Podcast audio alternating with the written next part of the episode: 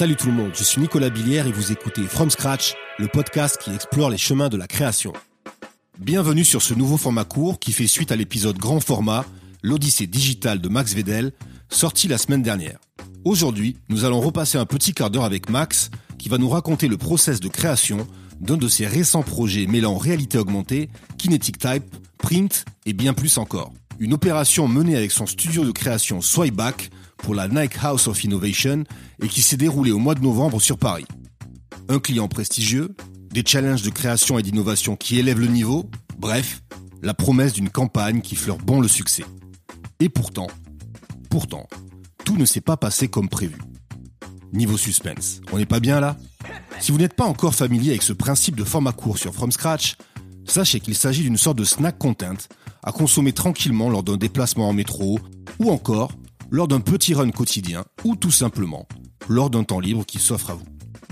Si le terme snack content vous a fait sourciller, sursauter, je vous invite à écouter l'épisode long dans lequel Max s'exprime aussi sur ce type de langage.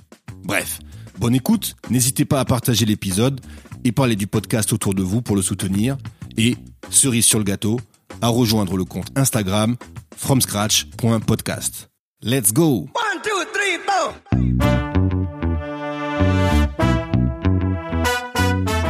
Re-salut Max. Re-salut, ça, fait longtemps. Ça fait très longtemps.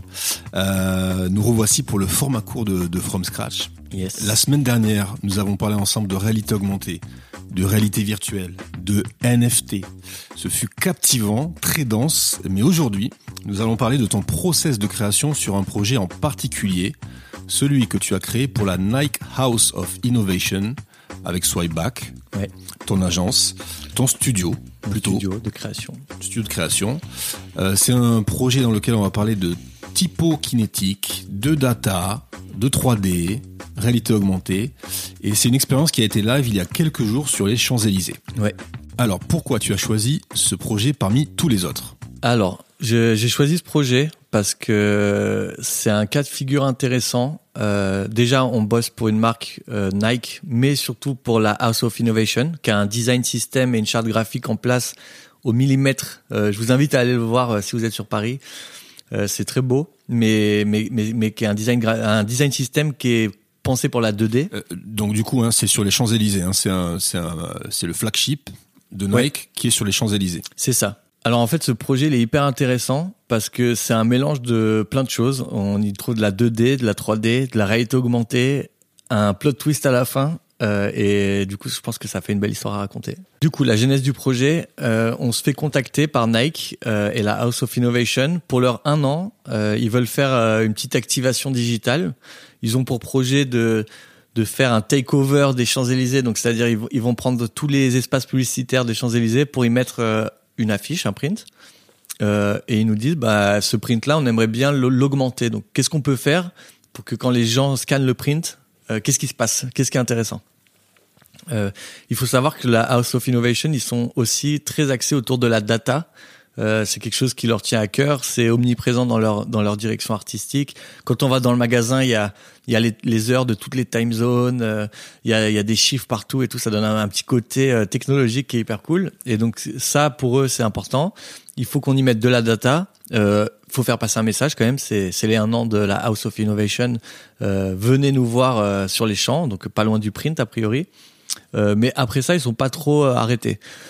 Donc euh, nous, on a plusieurs plusieurs pistes possibles. On se dit bah peut-être qu'on refait le bâtiment en 3D euh, et on, rajoute des petites interactions. On passe aussi par une phase où on se dit bah on va faire un on va augmenter le print comme s'il s'enfonçait et il se passe quelque chose dans le print comme un comme un portail.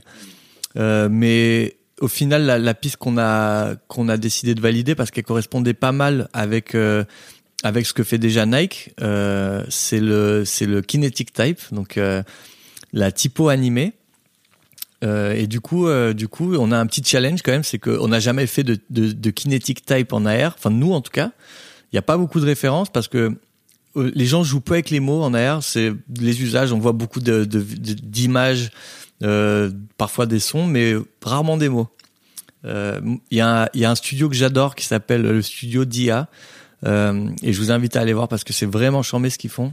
Eux, ils explorent l'animation la, la, de la typo sous toutes leurs formes euh, et ils ont notamment fait un travail de. de alors eux, ils l'ont pas fait en réalité augmentée, mais ils ont ils ont ils ont monté sur des films du travail de typo en 2D dans des environnements en 3D qui jouent vraiment avec les, les trois dimensions. Donc c'est hyper intéressant. Moi, j'ai ces trèfles en tête. Euh, c'est Dia TV, Dia.tv, Dia.tv et hyper, hyper bien. Ouais, c'est ah c'est euh, extrêmement stylé. Donc euh, je vous invite à aller voir. Waouh. Euh, du coup, voilà, nous on a ces références. Euh, on, alors l'idée c'est pas de copier, mais c'est de voir le travail qui a été fait sur la mise en, en, en, perspective de, de la kinetic type. Et on a le médium, donc la réalité augmentée. On décide très rapidement de créer un, un cube autour de l'utilisateur euh, qui va être composé que de mots et on, on y vient, on vient rentrer le message il faut dire voilà les messages à faire passer c'est que c'est les un an euh, que le store est pas loin euh, et mais au lieu de, de, le dire comme ça on se dit bah voilà bah, dire que le store est pas loin ok est-ce qu'on prendrait pas les coordonnées latitude longitude. On essaie de jouer un peu avec leur univers euh, pour essayer de de, de remettre un côté un peu data euh, et, euh, et ça une autre une autre fonctionnalité qui est très peu utilisée dans les filtres mais on a quand même accès à quelques informations de du téléphone de l'utilisateur. euh, notamment la date et l'heure. Euh, donc ça paraît euh, pas, pas fort utile, mais ça nous permet d'extrapoler pas mal de choses. On sait qu'ils ont, je dis des chiffres au pif parce que je les ai pas en tête, mais on sait qu'ils ont 100 000, 100 000 visiteurs par an. Donc on se dit, par extrapolation, on peut dire que ça fait tant de visiteurs par jour, tant de visiteurs par seconde, et ça nous permet d'avoir un chiffre dynamique. Euh, si quelqu'un regarde le, filtre demain, ça va être mis à jour et ça continue. on a des compteurs qui continuent de monter. Euh, pareil, ils ont des membres ils ont des membres Nike euh, où c'est un chiffre qui monte. Et on a aussi un countdown parce que les un an, bah, c'est une date bien précise et, et c'était une campagne euh, prévue pour euh, une semaine avant, avant les un an. Et, et, et, donc là, en fonction de où je me trouve sur les Champs-Élysées, est-ce qu'en fonction de là où est l'affiche, ça c'est pas. Alors c'est pas possible. J'aurais bien aimé. Il y a plusieurs façons de le faire, mais la seule façon techniquement faisable aujourd'hui, c'était d'avoir une expérience différente pour chaque print et on sait que c'est ce print là et du coup on sait qu'on est à X mètres. Euh, hmm. ça veut dire faire 30 filtres différents s'il y a 30 prints. Donc voilà c'était pas c'était pas une solution réaliste mais ouais j'aurais bien aimé euh, même avoir une petite flèche genre c'est par là t'es à 300 pas. Euh, donc voilà. Donc on a toutes ces infos euh, et on se dit euh, c'est quoi la meilleure façon de les de les de les diffuser. Et on crée ce cube autour de l'utilisateur au moment du scan. Moi, le médium, enfin, l'utilisation de la réalité augmentée que j'aime bien, c'est, je trouve ça triste si tout est dans le champ. Genre, t'ouvres, t'ouvres une, euh, une expérience, tout est dans le cadre, voilà. On a quand même la chance d'avoir un médium où euh, l'utilisateur et le téléphone fait partie intégrante de la façon de le consommer et, euh, et j'aime bien j'aime bien ces expériences immersives qui incitent un peu l'utilisateur à se tourner autour de lui et avoir des petits détails. Euh, je trouve ça cool d'avoir des trucs cachés derrière toi. Donc c'est pas les infos les plus importantes, mais elles sont là et, et on va dire ça récompense un peu l'exploration. Donc voilà, on crée ce cube euh, et tout était un, peu statique. Donc euh, on, s'est dit bah voilà, il faut quand même, euh, on va rajouter un peu de un peu de mouvement là-dedans. Euh, et, et on, on, était face à une autre contrainte à ce moment-là, c'est que dans les filtres en réalité augmentée, on n'a pas beaucoup de place d'assets on peut travailler avec 4 mégas d'assets en tout, donc en tout et pour tout, ce qui est vraiment pas beaucoup. Et ce qui nous, oblige un peu à tricher, à animer. On peut, peut pas intégrer une animation. On est obligé d'animer les choses en code. Donc, euh, voilà, on développe tout un petit système euh, pour faire, euh, pour faire défiler les, défiler typos en suivant des formes invisibles euh, et tout ça euh, de façon euh, programmée. Enfin, c'est programmé quoi. Et on est on est plutôt content de là où on arrive. il faut savoir aussi qu'on travaillait avec la directrice artistique du Nike House of Innovation. Et c'est des c'est des très très bons graphistes. Ils ont un design système au millimètre qui est très dur à d'ailleurs à intégrer à la volée sur un seul projet. On, on prenait beaucoup de retours sur des choses qu'on n'avait pas vues euh, et qui étaient même pas très explicites mais genre la, la lettre elle est mal euh, elle est pas calée parfaitement sur la grid euh, la proportion d'orange et de gris foncé n'est pas la bonne et aussi on, on avait une autre problématique c'est qu'on a un environnement en 3D et que leur design system il est fait pour les communications print 2D dans le store. Donc voilà, il y a eu beaucoup d'échanges, un peu de, un peu de compréhension euh, du côté de Nike par rapport au médium, parce que évidemment, voilà, on a des, il faut, il faut, il faut un peu s'adapter. On arrive quand même à, à une solution euh, satisfaisante, donc on est content. Le projet euh, est beau à voir. Et, et, et du coup, c'était, euh, je suis pas sûr, tu l'as dit, hein, c'était avec Instagram. Hein. C'était un filtre Instagram, ouais. Oui, oui. Et pas Snapchat. Je crois que tu m'avais dit aussi euh, que Snapchat ne permettait pas certaines choses par rapport à Instagram ou. C'est pas les mêmes, euh, ils ont pas les mêmes logiques commerciales. Si t'es une marque et que tu veux travailler avec Snapchat, euh, il faut un budget média. Euh, alors que Instagram c'est ouvert à tous et t'as pas besoin de passer par eux. Donc là, la, mécanique, elle est rodée. On travaille avec un designer de Nike qui fait le print. C'est un énorme QR code euh, pour inciter les gens à scanner.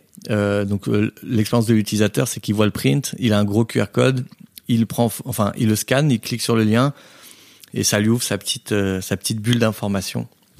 Donc on se dit bah cool, ça marche, ça fonctionne, on est dans les délais, c'est cool.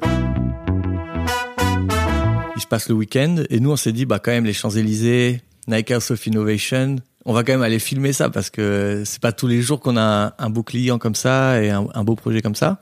Donc on prend une petite team avec une petite caméra et on se dit on, va, on va aller on va aller filmer les gens qui font le truc et tout. Et là le print impossible de le trouver. On se dit c'est bizarre parce qu'il il nous a dit que c'était un takeover des Champs-Élysées donc si t'en trouves pas un, c'est bizarre quoi.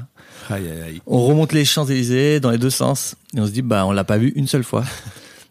Et euh, on appelle notre client qui nous dit euh, ah en fait il y a eu un problème euh, il y a eu un problème de de de, mé- de comment dire de de réservation ouais un problème d'achat média euh, et il y a y a, y a aucun print et tu dis bon bah c'est un Aïe, aïe, aïe. Ouais, aïe. c'est un projet pour les pour les un an. Bon bah dans une semaine, c'est tu peux plus communiquer sur les un an, donc là euh, L'agence média a dû prendre feu là. ah ouais, je pense que ils ont passé, euh, je sais pas qui c'est, mais il y a quelqu'un qui a dû euh, avoir un petit coup de chaud. Ah ouais.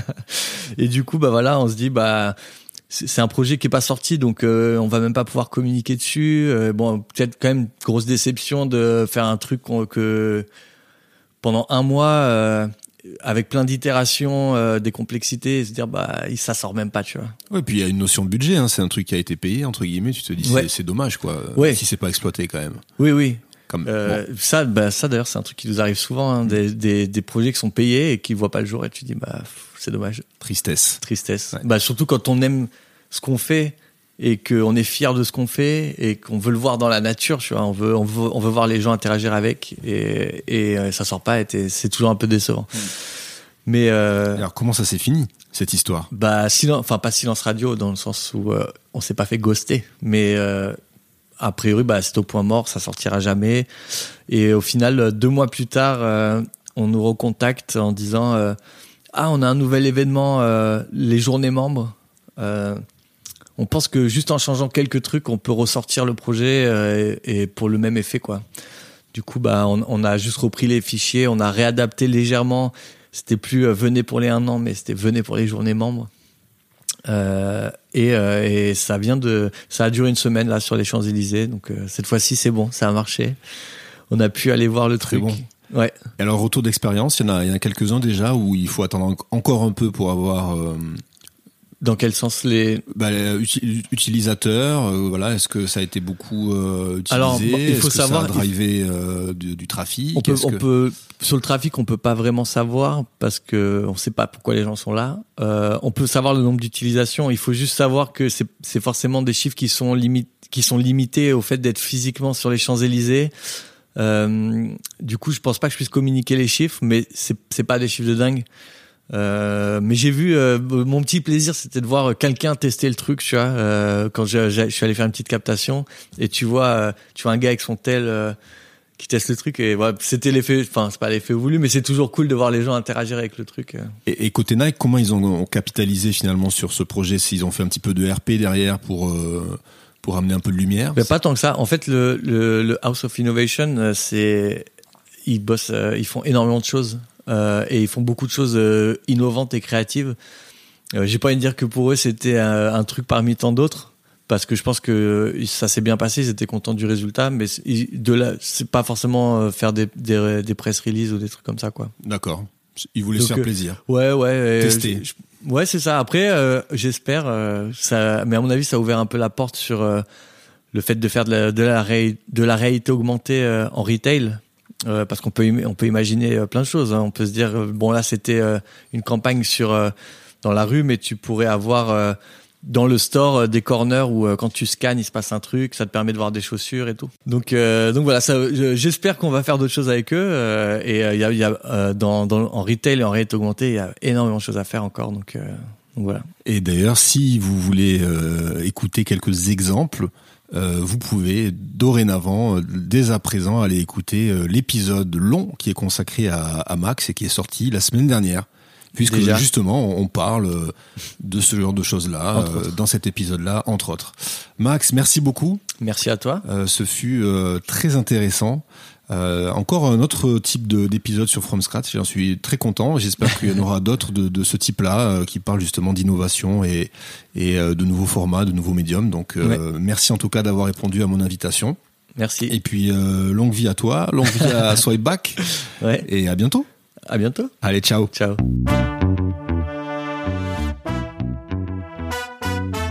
Merci d'avoir écouté ce format court. Si vous souhaitez soutenir From Scratch, n'hésitez pas à mettre 5 étoiles sur Apple Podcast ou à partager sur les réseaux sociaux. Je vous en remercie par avance. Je vous donne rendez-vous d'ici deux semaines pour un nouvel épisode et une nouvelle histoire de créateur. Portez-vous bien, rêvez grand et à très vite.